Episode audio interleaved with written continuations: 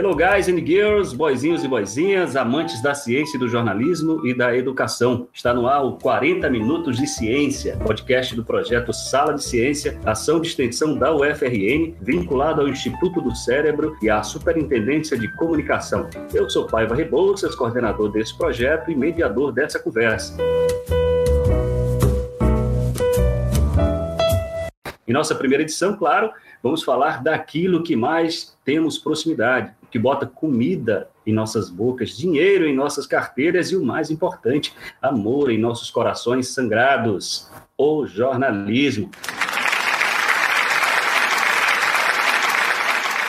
Mas não é qualquer jornalismo, não. Vamos falar sobre jornalismo científico. Sim, esse jornalismo que faz o milagre de transpor a informação técnica, científica, para uma linguagem formal, acessível a qualquer pessoa que se interesse por esse tipo de leitura. Mas peraí, por acaso jornalismo científico não é só jornalismo? Será? Será? Isso não vamos responder. Pelo contrário, vamos provocar nosso convidado, que é ninguém mais, ninguém menos que André Bernard, jornalista científico, repórter da Veja Saúde e presidente da Rede Brasileira de Jornalistas e Comunicadores de Ciência. O que não dissemos a André é que essa não será uma entrevista comum, não, senhor.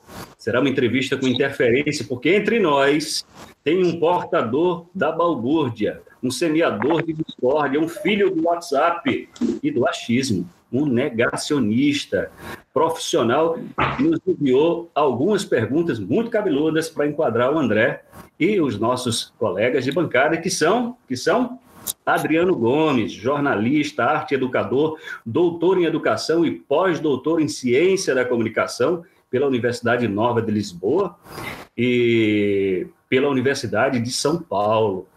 Professor do Departamento de Comunicação da UFRN, mas espere aí, isso não é tudo. E vocês vão entender quando ouvir sua voz aveludada, porque Adriano é também nosso poeta, escritor e contista. Olá, Adriano! olá, Paiva, olá, André Bernatti, olá, Marcélia Pereira, você também, Bernardo Maciel e Alan Almeida. Para mim é uma alegria participar desse programa de forma descontraída e estamos aqui para conversar exatamente sobre aquilo que a gente gosta, jornalismo científico. Ótimo, Adriano. Na também, Marcélia Pereira, estudante de jornalismo, mas já muito especialista em redes sociais, principalmente em memes. A blogueirinha do Sala de Ciência, organizadora de boas ideias desse projeto. Então não se deixe enganar por essa vozinha que ouviremos agora. Alô, Pereira. Olá, eu sou a Sem Graça do grupo e é um prazer estar aqui. Alan Almeida, estudante de jornalismo, pessoa menos sarcástica do grupo e, claro, o que tem os cabelos mais bonitos e sedosos, o nosso progressista e defensor dos temas das desigualdades. Fala, Alan. E então, eu achei que teve um pouco de sarcasmo da sua parte, pai vai de falar Será? do cabelo, mas todo mundo sabe que é bonito e sedoso sim. Ótimo, Alan. Alan ou Alan? Alan, obviamente, dois L's, A-L-L-A-N, Alan.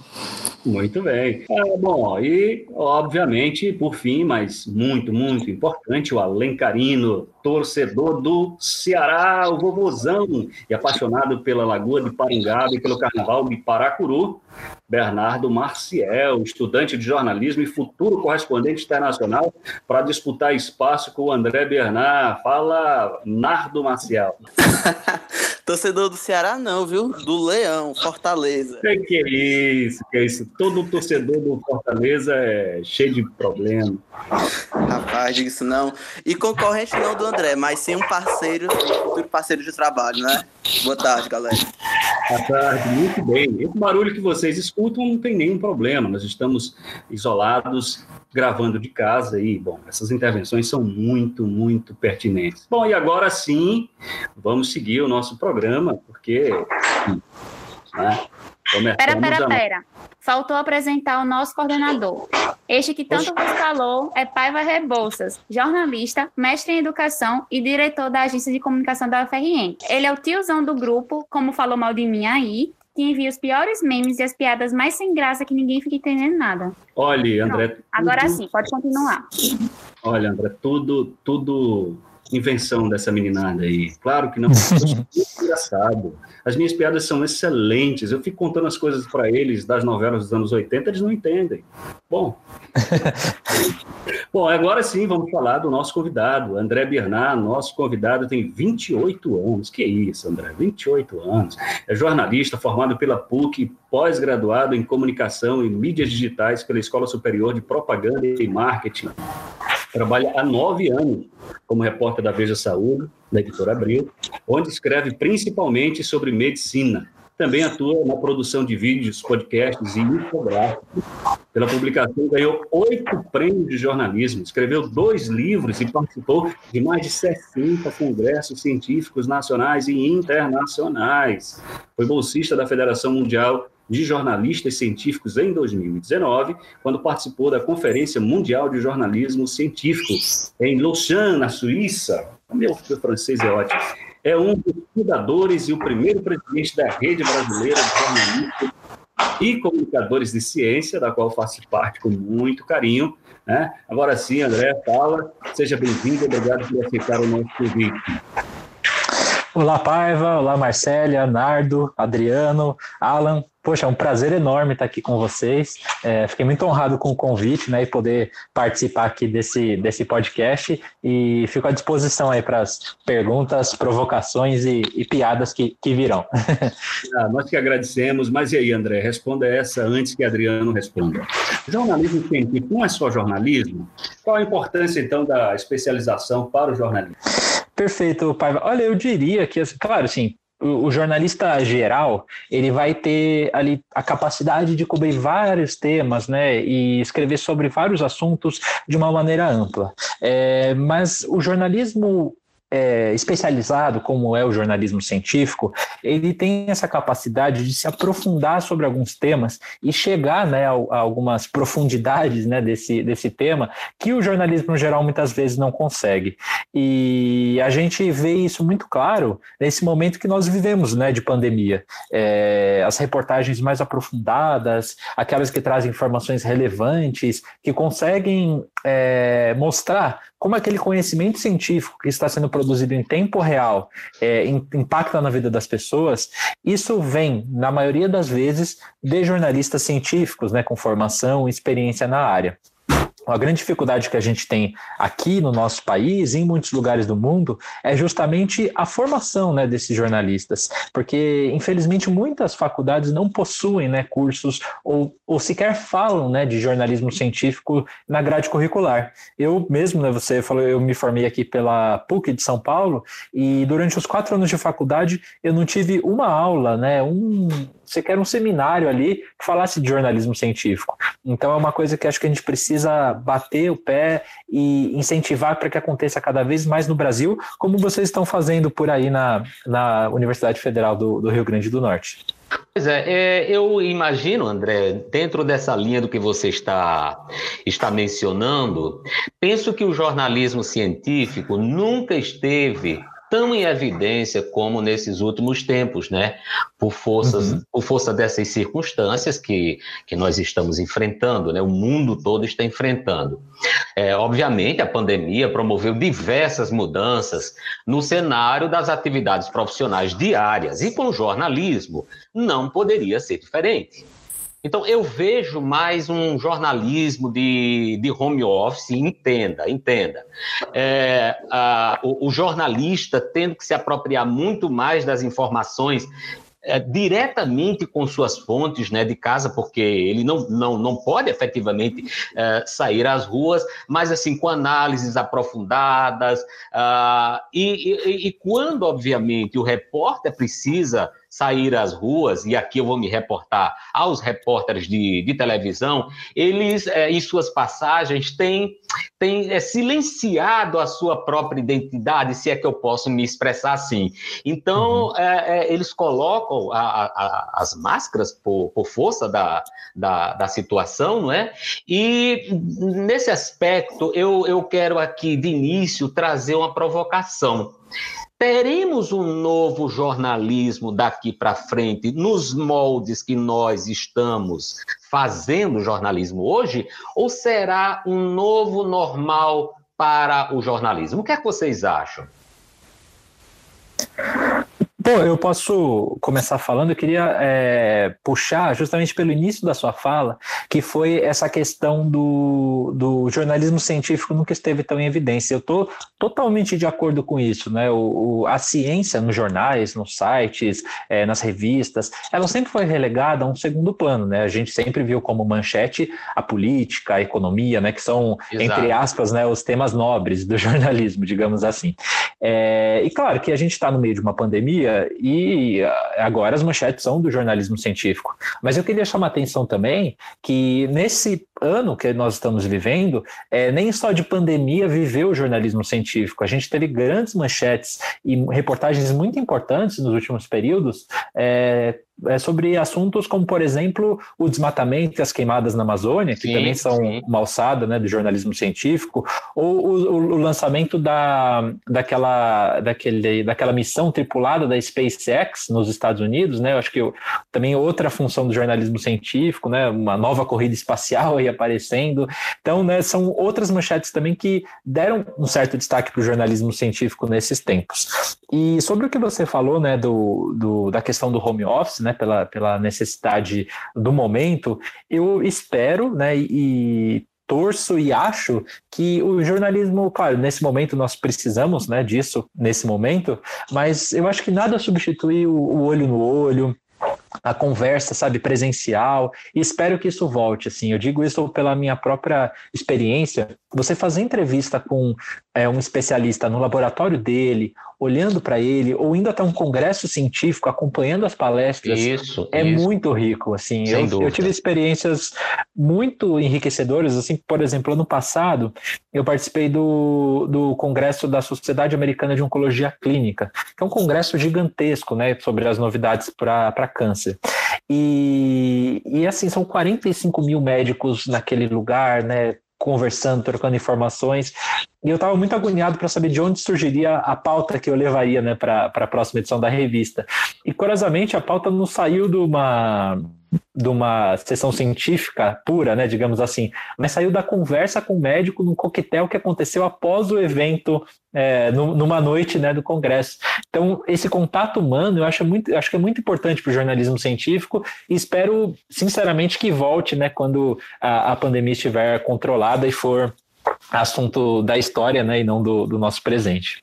Muito massa, André. André, pegando até um ponto que você falou no início, que você não viu muito assim, do interesse de jornalismo científico pela própria universidade em oferecer é, disciplinas, né? Oferecer uhum. congressos. Como você pode dizer assim para nós, até para mim mesmo, que sou um iniciante do curso, como eu posso despertar esse meu interesse e me aprofundar mais, entendeu? Por conta própria. Perfeito.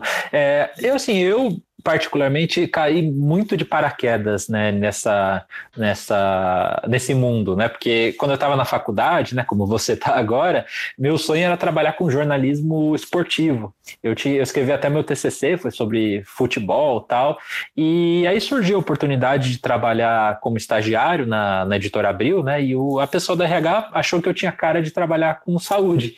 E acabei caindo lá, assim, sem nunca ter escrito nada nessa área, e acabei me apaixonando assim, e vendo que existe um papel muito importante né, do jornalismo de ciência, de saúde, nessa né, prestação de serviço em tempo real. E o que mais me fascinou, assim, nesse nesse trabalho foi ver como nós somos capazes de produzir é, micro-revoluções na vida das pessoas. Assim, às vezes, uma, um hábito que a pessoa muda, é um diagnóstico precoce que ela faz, salva a vida dela mesmo, né? É informação salvi, salvando vidas, literalmente. É, agora, para começar, é realmente muito difícil. Eu acho que é, a gente ainda depende muito da prática, né? De estar numa redação, de escrever, ou de, enfim, hoje, né? Utilizar redes sociais, YouTube pra, o YouTube para produzir conteúdo a respeito do assunto. Mas eu espero, sinceramente, né? Que nós tenhamos cada vez mais cursos, porque a formação faz toda a diferença né, para nós temos especializações e, e, e profissionais é, cada vez mais competentes e melhores nessa área. E acho que é um pouco do que a gente tenta fazer né, na, lá na nossa rede brasileira de jornalistas e comunicadores de ciência, que é tentar incentivar esse debate né, e, e formar é, os profissionais. Nós estamos com uma série de projetos aí de, de mentoria tal que vamos lançar em breve e que tem justamente vão justamente nessa linha que você falou, Nardo. Muito o massa, vou até André... buscar depois. ah, maravilha. André, eu queria aproveitar isso aqui que você já estava comentando, você comentou agora com, com o Bernardo do, do mundo acadêmico, e aí também estava falando referente à mídia com, com o Adriano, e eu queria juntar esses dois pontos para te questionar o seguinte. Hoje na sociedade, né, muitos debates que acontecem é em decorrência do que os veículos de imprensa levam. E aí eu vou botar aqui os maiores veículos referente à, à televisão. Uhum. E gera diversos debates na sociedade sobre isso. Você falou para o Adriano aí que geralmente os veículos colocam a ciência em segundo plano, né? E, consequentemente, então, o que vai ser debatido na sociedade também em segundo plano vai ser a ciência. E aí, por qual motivo os veículos de, de comunicação, na, na, na sua visão, você acha que eles optam em colocar a ciência como algo secundário. E aí, pegando esse gancho, vou te questionar já em seguida é, como despertar, então, o interesse das pessoas, e aí, principalmente dentro do mundo acadêmico, né, os focas, vou usar assim, jornalistas iniciantes, a, a levar isso é, adiante, né, debater ciência de agora em diante. Perfeito, Alan. Olha, eu diria que assim, o fato da ciência ser um assunto de menor importância, entre aspas, né, para, para os jornais, né, para os grandes veículos, eu acho que passa muito por uma questão histórica, é tanto da tradição desses jornais, né, dos temas é, que eles cobrem, é, enfim, e pelo fato de as manchetes que, né, que chamam mais atenção, que vendem mais, aí no sentido financeiro mesmo, são aquelas né, relacionadas à política, à economia, é, as cidades, né? Enfim, acho que esse é um dos motivos. Eu acho que outro motivo passa muito pelo que a gente estava falando na questão anterior, que é da falta de, da própria formação de jornalistas. Então, se na faculdade não se tem né, uma formação é, básica sobre jornalismo científico, isso sequer desperta o interesse dos futuros repórteres, que serão os futuros editores e é, chefes de redação e redatores, né, que vão ser responsáveis por definir essa pauta no futuro. Então, acho que é um problema estrutural por trás, há um problema histórico e, e de tradição né, do jornalismo também por trás, é, mas acho que assim, isso vai mudar na prática e isso vem mudando como por exemplo agora na pandemia, né? Espero que é, de alguma maneira, né, isso sirva de lição, né? Como a gente precisa é, abordar mais o assunto da ciência, não só quando a gente tem uma pandemia, um grande evento, mas como a ciência também nos ajuda no jornalismo a formar uma sociedade mais questionadora,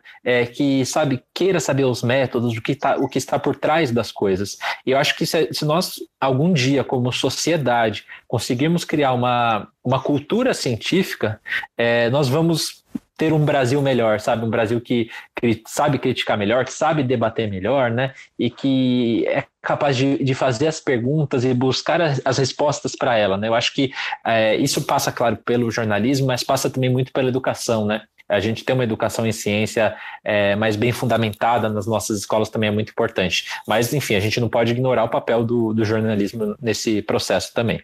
Bacana, bacana. E André, dentro desse assunto, eu tenho uma dúvida, que é como é possível transformar esse conteúdo científico em mais acessível e atrativo para as pessoas? Perfe... Olha, Marcela, essa talvez seja a pergunta aí de um milhão de dólares, né? Como, como né, fazer, as... criar essa, essa fascinação né, pelo, pelas pautas científicas. E eu acho que passa muito é, pela forma como a gente, as palavras que a gente escolhe, as pautas né, que a gente é, seleciona para trabalhar. Mas eu, eu acho né, que a gente tem que tentar despertar de novo essa fascinação científica nas pessoas, né? Aquela coisa, eu não sei se é da geração de vocês, mas a gente tinha um mundo de Bickman, né? Na, passava na TV Cultura aqui em São Paulo, é, que era, enfim, experimentos científicos. Depois teve Castelo Ratimbum, né? Com o Tibio Peroni, que eram dois cientistas fazendo os, seus, os, seus, experimentos ali, aquilo é, brilhava né, os olhos das crianças. Eu acho que a gente tem que usar muito isso, né? E o que eu tento muito assim no meu trabalho, e vejo lá na, na Veja Saúde, né, que é o veículo onde eu trabalho, é a gente tentar é, fazer, aliar Cara, eu estou falando aí muito de saúde, né, do, da parte, dessa parte da ciência, mas a gente tentar alinhar a evidência científica com a prestação de serviço. E como, assim, exemplificando isso, né, a gente tem, sei lá, o, o estudo de uma nova vacina. A gente pode, numa mesma pauta, falar sobre essa vacina, é, explicar quais são as etapas né, de pesquisa de uma vacina, como ela é produzida, como ela chega né, até nós, é, mas também aproveitar a pauta para falar: olha, como está a sua carteirinha de vacinação? Você está com ela atualizada? Você tomou as doses das outras vacinas? É, eu acho que a gente consegue aliar, aliar essas duas coisas e, a partir disso, criar essas duas coisas, né? Uma, uma cultura científica que preze pela evidência, pela verdade, né? pela, pela, pela evidência, mas que também preze por mostrar como aquilo interfere no dia a dia das pessoas, né? E como, às vezes, uma decisão né, o caso de tomar uma vacina, não interfere só na minha própria saúde, mas toda a comunidade, né? Eu acho que esse é o grande desafio e uma das respostas eu acho que é essa alinhar a evidência científica com a prestação de serviço à, à comunidade.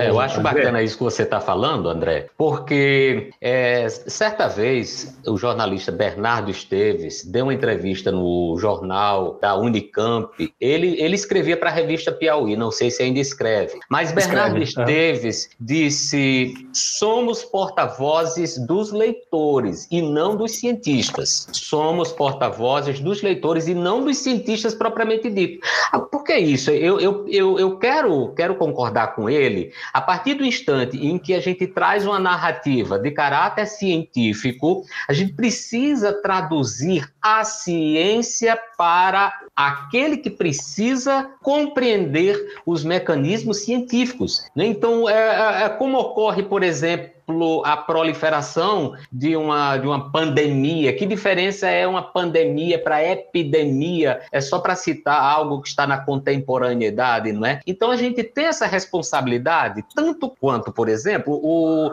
o jornalista econômico tem a absoluta, tem que ter absoluta clareza sobre é, esses mecanismos de mercado, essas relações de mercado, ah, enfim, é, as bolsas de valores, etc. Então, nós, uh, os jornalistas uh, científicos, têm que é, é, procurar entender que é, esse seu trabalho, esse seu conteúdo precisa ser bastante mastigado para aquele que vai compreender. E nesse, nesse seu, nessa sua fala, André, também, é, eu percebi uma coisa importante que também são as fontes e a credibilidade é, do jornalista, porque é, não é fácil a gente conseguir a informação de um cientista, de um pesquisador, principalmente que, que tenta resguardar todo um, um, um, trabalho que é processual, não é como você citou bem aí a, a fabricação a, a, de, de, uma, é, de uma vacina. É, então, é, eles, eles têm toda uma ética e a gente precisa correr atrás das fontes, mas ao mesmo tempo a gente precisa passar essa credibilidade, esse respeito para as fontes. E isso vai respingar, obviamente, no nosso, uh, no, no, nosso trabalho, né, no, no, nosso profissionalismo. Eu acho que é mais ou menos por aí, sabe? O, Adriano, e é bom bom que você, você trouxe essa discussão aí. E aí eu, eu vou antecipar duas perguntas aqui numa só, André. É, para você, Adriano, quem quiser falar também, que era o seguinte: é, pegando aquela discussão que a Marcélia trouxe, é, eu queria voltar a um assunto que eu não sei se eu, eu acho que, bom, eu, eu li em algum lugar, mas assim, em outros lugares, que era é, algumas críticas em relação ao jornalismo científico que era feito pelas, pelas revistas mais populares, como a Galileu, a Super, né? Aquele trabalho muito bacana, que inclusive eu comecei a gostar de, do jornalismo científico da Super, do Reinaldo Zé Lopes, daqueles livros dele e tal. Isso é uma questão. Esse tipo de crítica, esse, é como se, se o jornalismo científico tivesse que ser muito também acadêmico e tal, como é que você vê isso? A outra é o seguinte, queria trazer uma discussão que, que eu acompanhei no Twitter, do Luiz Fernando Toffoli, você inclusive é, respondeu a ele. O Toffoli é, é, é um dos, dos orientadores da Natália Mota, que faz pós-doutorado aqui no Instituto do Cérebro, é, um colaborador do Instituto do Cérebro, e ele traz uma questão que é muito bacana, assim, é, ele perguntou se o jornalista de ciência, de, de saúde, deveria solicitar verificação de trechos tecnicamente mais árduo e das aspas para as suas fontes. Por que, que essa pergunta eu faço? Aqui na universidade, a gente é da universidade, a gente tem a coisa de checar, a gente não tem nenhum problema de voltar o texto para o cientista uh, e aí pedir para ele ler aquela colaboração sem que haja interferência, obviamente, no texto jornalístico. Mas na revista, lá na, na de saúde, você não vai entregar seu texto ao cientista. Então, como é que você faz isso? Perfeito. Nossa, vocês, só para começar, vocês citaram o nome de quatro pessoas que eu sou muito fã: do Bernardo Esteves, do Reinaldo José Lopes, é, do, do, do Toffoli e também da, da Natália Mota, com quem eu falei até recentemente para uma, uma reportagem. É, primeira coisa, assim, não podia concordar mais com essa frase do, do Bernardo, né? A gente escreve para o nosso leitor. E acho que o, a primeira missão nossa é entender quem é esse leitor. Então, se eu escrevo para uma revista, como por exemplo a, a revista FAPESP, a agência FAPESP, que faz um, tra um trabalho jornalístico incrível, é, eles, têm, eles têm uns leitores que são mais especializados, né? estão dentro da ciência, e talvez os termos que você vai usar talvez possam ser mais rebuscados, né? ou mais complexos, porque você já parte da premissa de que o seu público entende um pouco mais daquele assunto. É totalmente diferente quando você vai falar é, com alguém, por exemplo, como vocês citaram, né, da, da revista Super Interessante, ou da Galileu, né, que talvez seja um leitor mais, mais leigo, né, que entende tanto do processo científico daquele assunto. Então, eu acho que esse é talvez uma primeira distinção importante que o, o jornalista que trabalha com ciência precisa saber, né, para quem ele está falando e onde ele está falando, porque também é diferente eu escrever uma reportagem para o site, para online, de uma reportagem para a revista. E sobre a questão da, da confiança, né, da, das fontes, é, essa é uma coisa assim ainda complicada no Brasil, mas que vem melhorando. Digo isso porque, assim, no começo da minha carreira eu sentia que era muito difícil falar com, com jornalistas, com cientistas brasileiros. Eles tinham um pé atrás enorme, assim, para é, dar entrevistas, ou quando dava entrevista falava isso, não, eu só dou entrevista se eu puder ler o material antes da publicação. É, eu só dou entrevista se isso, isso, aquilo, colocando um monte de condições. E acho que isso vem mudando por motivos. Primeiro que assim, conforme a gente né, vai é, evoluindo na carreira, a gente vai criando uma relação com as fontes é, e elas acabam tendo mais confiança né, em você também e acabam vendo que o seu trabalho é sério, né? E caso você faça algum erro, né? Todos nós estamos sujeitos a fazer erros, não tem, não tem como, existem meios para corrigi-los, né? Acho que esse é um primeiro ponto. O segundo ponto, que é uma, um fenômeno mais global, é que é o da, da própria necessidade que os cientistas perceberam, né, com o passar do tempo, de aparecer mais, de estar na mídia, de dar a cara tapa, de mostrar o seu trabalho, é justamente pelos cortes de, de verbas né, que nós estamos sofrendo nos últimos anos. Então, os cientistas precisaram mostrar como o trabalho deles é importante, né, para que continuasse, né, para que eles continuassem recebendo é, o incentivo necessário para que esse trabalho acontecesse. É, e aí sobre a pergunta da, da, das aspas, né, como que se é importante, né, o, o cientista ler ou não, é, eu sou da seguinte opinião: eu não vejo problema em passar para o, o cientista as aspas que eu vou utilizar sobre aquilo que ele falou. Então, eu entrevistei a Natália Mota, aí, né, colaboradora aí da, da, do Instituto do Cérebro, é, e caso ela venha me pedir, não vejo problema nenhum né, em passar ali para ela. Mas passar o texto inteiro, eu acho que tem uma, um grande problema. É, primeiro, porque assim, às vezes uma reportagem, principalmente para revista, eu entrevisto 10, é, 12, 15 é, cientistas. Se eu passar para todo mundo, é, vai virar uma cacofonia né, e o texto nunca vai fechar. Porque, enfim, sempre alguém vai ter uma opinião, né? Ah, acho melhor usar essa palavra ou outra. Enfim, a coordenação disso ficaria muito complicada. E ainda uma questão questão de, no caso né, da, do lugar onde eu trabalho, da editora Abril, do próprio direito autoral daquele, daquela reportagem. Porque, como há um tempo né, entre a, a redação do texto e a publicação, né, porque vai para a gráfica, imprimir, para ser distribuído, é, há o risco daquele texto vazar e ser usado antes dele ser publicado. Então, a gente nunca pode mandar o texto completo, essa é a orientação que a gente recebe.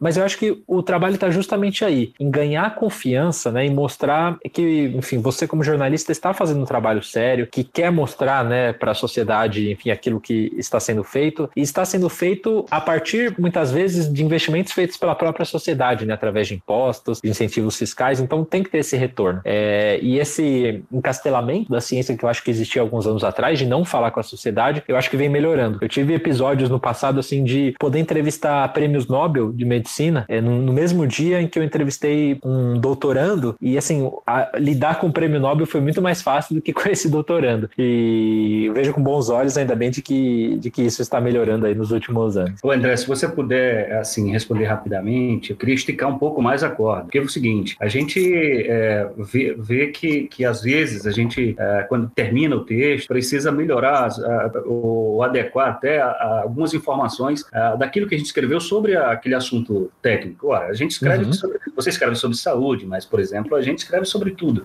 sobre física, sobre química, sobre etc. Já, já aconteceu de, de, sei lá, a matéria sair e depois o cara bater na sua porta e dizer que tinha erro lá no. Na é, você diz depois depois é, da depois publicação? De publicado, né? Isso, não, perfeito.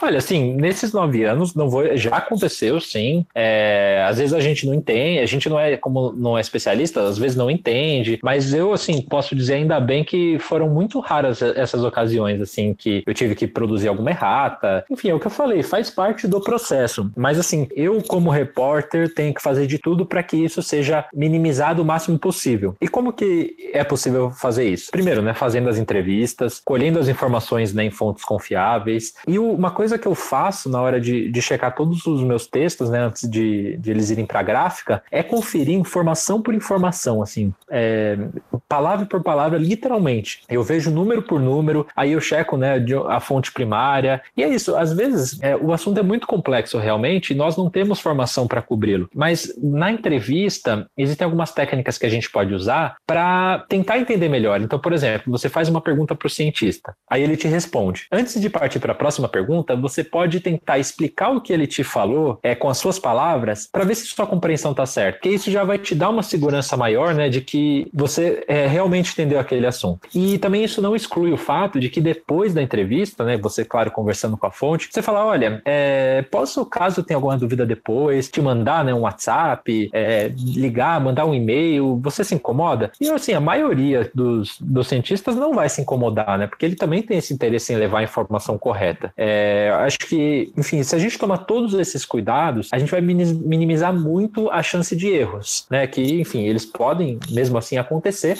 e existem os espaços para corrigi-los. Mas eu acho que é nosso dever, né, ter, ter esse compromisso com a informação e ser muito criterioso com isso, porque, como eu disse até numa pergunta anterior, uma informação é, certa salva a vida, uma informação errada também pode matar uma pessoa. Sei. E André, eu tenho uma pergunta justamente sobre esse processo de checagem. Como funciona uhum. o seu processo em relação às pautas que você recebe, para garantir a veracidade das informações que você está recebendo? É, uma maneira de, de, assim, me assegurar da veracidade da, daquela informação é sempre tentar ouvir mais de uma fonte sobre, sobre aquilo, né? Então, é, vou dar um exemplo. É, vamos supor né, que uma farmacêutica está lançando um medicamento novo para, é, não sei, para câncer de pulmão. E, e aí, enfim, claro, você vai ter que ouvir um representante daquela farmacêutica, que ele vai falar do processo de aprovação, dos estudos né, que serviram de base para isso. Você pode ouvir a Anvisa, ver o, o registro né, do medicamento para se certificar né, de que ele realmente foi aprovado. E é sempre desejável, nem sempre é possível pela correria, mas é desejável né, é, que a gente ouça é, fontes independentes. Então, ouvir um médico que trata de câncer de pulmão de um, de um hospital, um cientista da universidade que pesquisa é, terapias sobre aquilo. Então, nessas conversas, você vai conseguindo bater os pontos, sabe? É, você vê assim, poxa, o cara do, do laboratório me falou isso, que esse medicamento é uma maravilha, enfim, é, é a cura. Aí você ouve um outro cientista, ele fala assim, peraí, não é bem assim. Você já vai ponderar melhor na sua reportagem, né? Então, eu acho que esse é um caminho muito importante para a gente conseguir checar a veracidade. E outra coisa, que às vezes a gente recebe muita pauta por meio de assessoria de imprensa, departamentos de comunicação, né, da, das universidades, de instituições privadas, e também, antes né, dessa pauta ser aprovada, você ter ali um hall de, de cientistas da sua confiança que você vai perguntar, tipo, esse, esse assunto você acha que realmente vale? Ele tem uma validade científica? Então, isso ajuda você a minimizar, né? Como eu falei assim, acho que erros sempre pode acontecer e pode acontecer de, às vezes, você comprar gato por lebre, né? Você faz uma pauta pensando que era uma coisa e no meio do caminho você descobre que é outra. Mas faz parte do processo de apuração, né? E a gente, é, né, nós atuamos como repórteres, repórteres justamente nessa, nessa seara. É, minha gente, você está pensando que jornalismo científico é qualquer é, coisa, né, Adriano? Paiva, é, se vocês da bancada me permitem é, trazer um, uma experiência extraordinária que nós tivemos aqui, ainda nessa, nessa linha é, de, do, do questionamento, para quem eu dirijo o meu conteúdo, né? E será que este meu conteúdo será assimilável, será internalizado por essas pessoas que vão ler, vão ouvir ou vão assistir? Eu quero trazer para vocês uma experiência que eu acompanhei aí já na condição de pesquisador, de, é, do, do médico doutor Jair Figueiredo, que é urologista, é sexólogo e presidente da Academia de Trovas do Rio Grande do Norte e pertence também à União Brasileira contra Doenças Sexualmente Transmissíveis. Olha, doutor Jair fez um trabalho belíssimo nos anos de 1990, quando a AIDS ainda era a doença que causava um enorme pavor. Claro que ainda ainda, ainda causa, mas em relação àquela aquela época já não é tanto assim. E também aquela época as informações científicas em torno da, da AIDS ainda eram muito escassas. Então é, foi lançado um projeto educativo de prevenção à, à AIDS que consistia em distribuir os folhetos de literatura de cordel à população, sobretudo em feiras livres, mantendo a secular tradição dos cordelistas. O nosso lugar de fala aqui é o Nordeste Então a gente sabe que o Nordeste é muito rico né, nesse campo da literatura oral. Então o primeiro folheto de uma série teve como título O Bode que Pegou AIDS, com uma tiragem inicial de 700 mil exemplares adotou uma linguagem simples, de fácil compreensão, contava a história de José que contraiu o vírus HIV por falta de cuidados preventivos em suas práticas sexuais, situação que terminou por transmitir a doença à esposa e ao filho ainda em fase de gestação. Eu, eu separei aqui um, uns trechinhos só para vocês acompanharem. Que coisa interessante, que folheto interessante. Eu, eu os tenho aqui, é, os folhetos que, que ele produziu, porque além da, do HIV, é, é, ele trouxe outra, outras doenças, e esses folhetos foram amplamente divulgados, inclusive nos postos de saúde, porque era de, é, é, é, é de uma linguagem é, extremamente fácil, né, e que as pessoas, dentro dessa estética da recepção, conseguiam internalizar muito rapidamente. Olha só, ah, o bode que pegou AIDS. Aí um trechinho diz aqui: na rua onde residia, ele era muito afamado, pois além de bonitão, tinha fama de tarado. Seu negócio era transar, mas não pensava em casar para não viver amarrado. Cada dia, uma mulher passava na sua mão,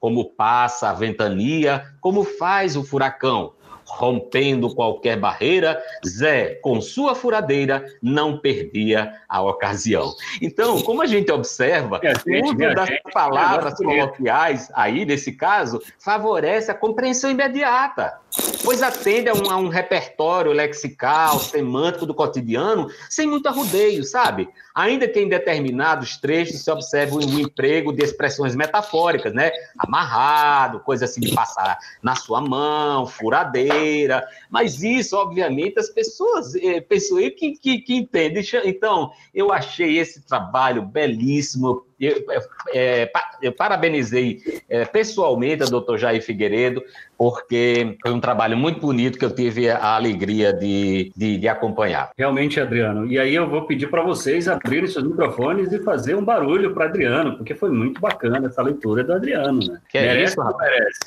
Merece. É isso, rapaz. É isso.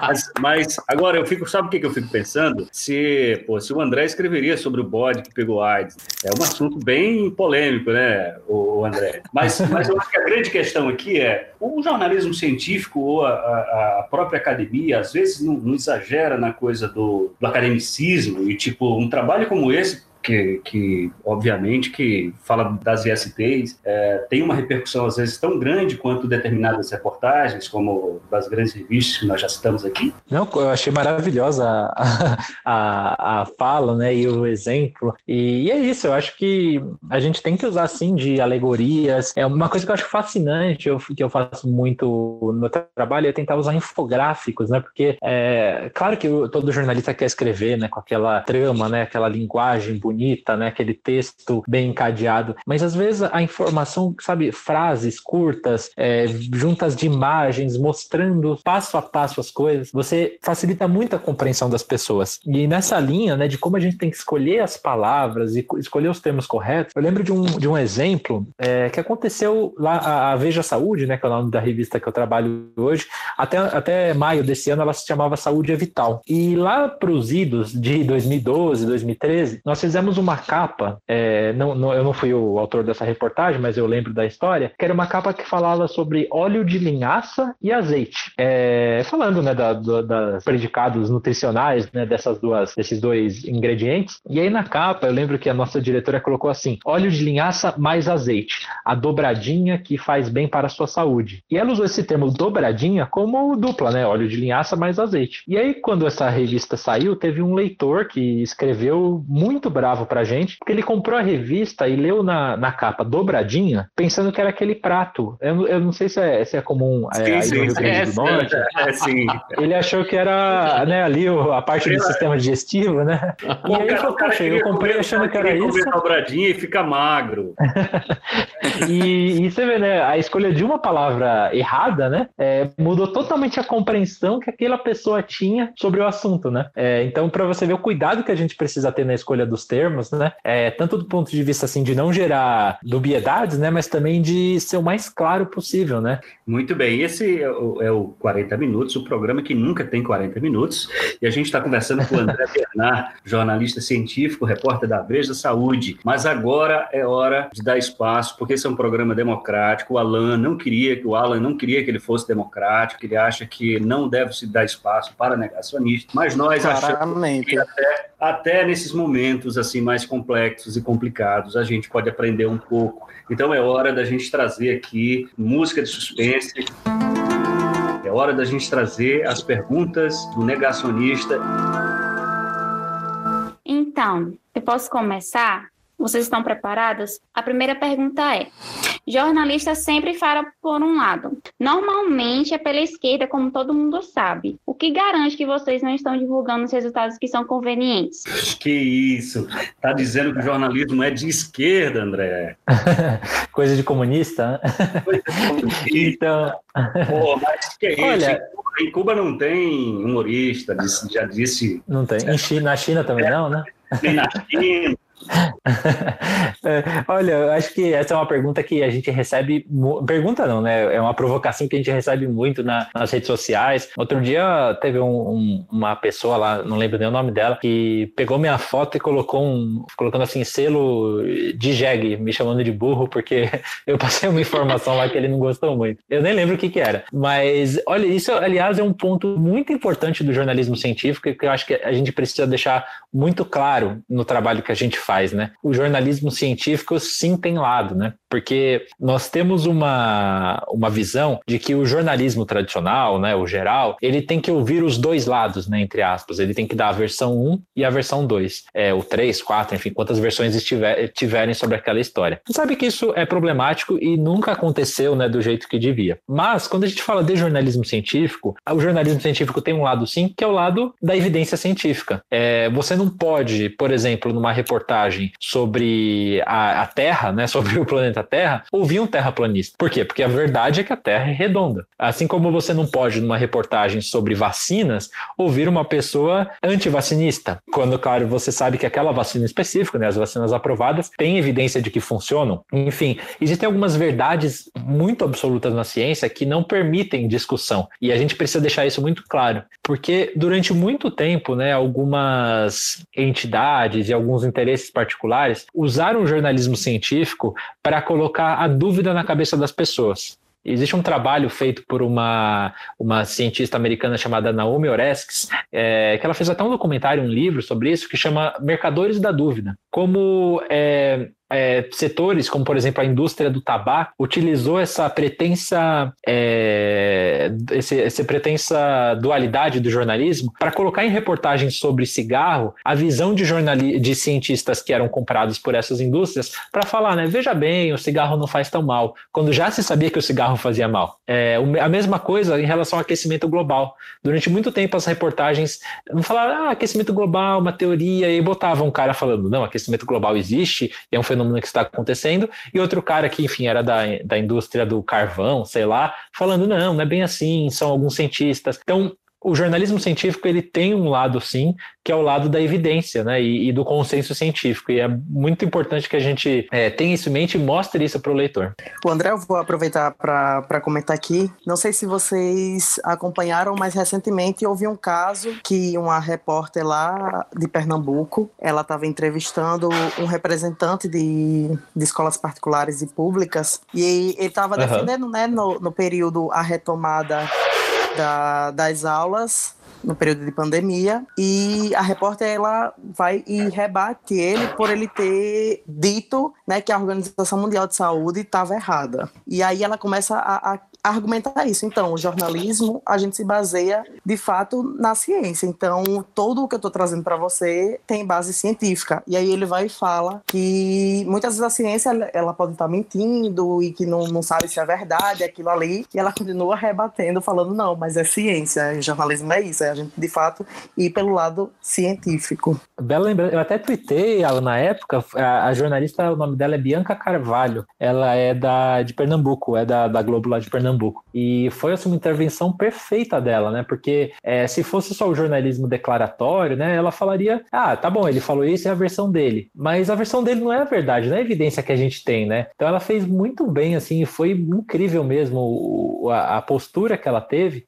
de falar: não, não é, essa não é evidência, não, não é isso, né? Não é assim, eu acho isso, a ciência não é achismo, né? A gente tem que trabalhar em cima de fatos, né? Da evidência que existe. E ela foi um exemplo perfeito né, disso que a gente estava falando, né, de como o jornalismo científico tem sim um lado, é, claro, né, em questões em que não há mais controvérsia. Verdade. E meio também a onda de crescimento de desinformação, ela fez mais que certo não dar voz para uma pessoa que está desinformando a população, que às vezes, muitas, muitas das uhum. vezes, as pessoas preferem acreditar no errado, porque é o mais fácil, o mais óbvio, não é verdade? É, mas aí também é, André, a gente não, uhum. não vê muito isso do, do, jornalista ser mais ativo, ele é muito mais passivo, pergunta mais e tal. Isso também é um, pode ser uma, um momento de se repensar também esse jornalismo muito tradicional? Sim, eu acho que é justamente o de pensar né, no nosso dever de não só estar tá levando aquelas um emaranhado de declarações né, e visões diferentes, é, mas também de, de, mostrar esse trabalho de apuração por trás, mostrar que, e não mostrar né, quando, enfim, a gente ouve uma frase como foi dita. E outro aspecto que eu acho é, importante no, no trabalho dela, né, da, da Bianca, que ela fez nessa intervenção, foi de como ela conseguiu manter a calma e fazer isso de uma maneira clara e elegante. Porque acho que talvez um dos grandes problemas que a gente vive hoje é essa falta de comunicação é, em que as pessoas são muito brutas e duras e, e já cancelam é, as outras, assim, sem o mínimo de debate, né? Eu acho que isso gerou grupos assim, como, por exemplo, os terraplanistas, né? Eu acho que a comunicação ela precisa ser inclusiva, precisa trazer as pessoas para perto, é, saber falar de um jeito que você não vai falar, olha como você é burro, mas falar, mas mostrar para ela, né, de uma maneira clara, né, e, e educada, né, é, como a, a, informação verdadeira sobre aquilo. Eu acho que esse também é muito do nosso trabalho, né? De, de sermos inclusivos através do, da comunicação. Muito bem, gente. Os 40 minutos já foram para Cucuia, então está na hora também da gente super agradecer ao André Bianar, jornalista científico, repórter da Veja, nosso presidente da Rede Brasileira de Jornalistas e Comunicadores de Ciência. Muito bacana, André. É, muito feliz de você estar aqui com a gente nesse, nesse projeto que está cheio de menino, gente boa, né? De gente que gosta de meme e que não dá vez e voz a negacionista. Vamos lá, se despedir. Começa com o Alan. Será porque aí meu nome começa com A, eu tenho que me, me despedir primeiro, é? Ordem alfabética. então, é isso, quero já iniciar agradecendo o André, porque é muito rico para gente que está na, na universidade ainda aprendendo, conhecendo um pouco e ter essa visão de um jornalista já formado. E aí levar de fato, após nossa formação, o, o jornalismo científico em diante. Né? Então, agradecer. Muito obrigado pela sua, pelas suas lindas palavras, muito formais. Nardo, você ficar com o microfone aberto, torcedor do Ceará. Rapaz. André, muito obrigado. Professor Adriano também. Foi muito rico esse encontro, esse debate. Bastante útil e necessário também para nós, e não só para nós, mas para as outras pessoas que vão ouvir. Agradeço e quem sabe a gente se encontra por aí fazendo algum trabalho juntos, né? Quem sabe. Valeu. Uau, cantou, viu? Cantou, hein? Para fazer estágio na vez. Ô, Marcélia, você é a menina que trouxe as más notícias. Desculpa por isso. E obrigada uhum. pelo espaço e pelo bate-papo, foi muito rico e importante para todo mundo, a gente como estudante de jornalismo e também o pessoal que é interessado em jornalismo científico, em ciência e tudo. Professor Adriano Gomes, a sua colaboração é muito especial. Bom, eu quero agradecer, agradecer a todos vocês e a, a Marcélia, ao André Bernardi, ao Alan, Leonardo, Bernardo e, e, e, de modo especial a Paiva pelo fato de, e ao mesmo tempo parabenizá-lo pelo fato de ele estar conduzindo esse processo e esse, esse projeto de tanta relevância para o, o, jornalismo e para a academia, para a Universidade Federal do Rio Grande do Norte. Né? Então, muito obrigado, eu aqui me despeço e desejando um, um abraço a vocês. É, bom, pessoal, prazer foi meu, foi uma honra estar com, com vocês aqui, com, com a Marcélia, com o Paiva, com o Nardo, com o Adriano e com, com o Alan. É, a conversa foi muito bacana, espero ter contribuído, né? E, mando um abraço, né, para todos os amigos é, da Universidade Federal do, do, Rio Grande do Norte e fico super à disposição, enfim, que vocês precisarem, tiverem qualquer dúvida, pode me mandar pelo pelo Twitter, meu Twitter é André Biernati, é, e também convido todo mundo a conhecer mais sobre a, a rede brasileira de jornalistas e comunicadores de ciência, que está muito né, disponível né, para receber todo mundo que queira falar, né, queira discutir o jornalismo científico e a divulgação científica no Brasil e o que, que nós podemos fazer né, como coletivo para melhorar realmente esse trabalho tão importante no nosso país. É, um abraço para todo mundo e foi um prazer estar aqui com, com vocês. Muito obrigado, André, Nardo, Alan, Adriano, Marcélia. E esse é o nosso programa. A gente volta no próximo com mais um assunto bacana sobre ciência, jornalismo e educação. Grande abraço.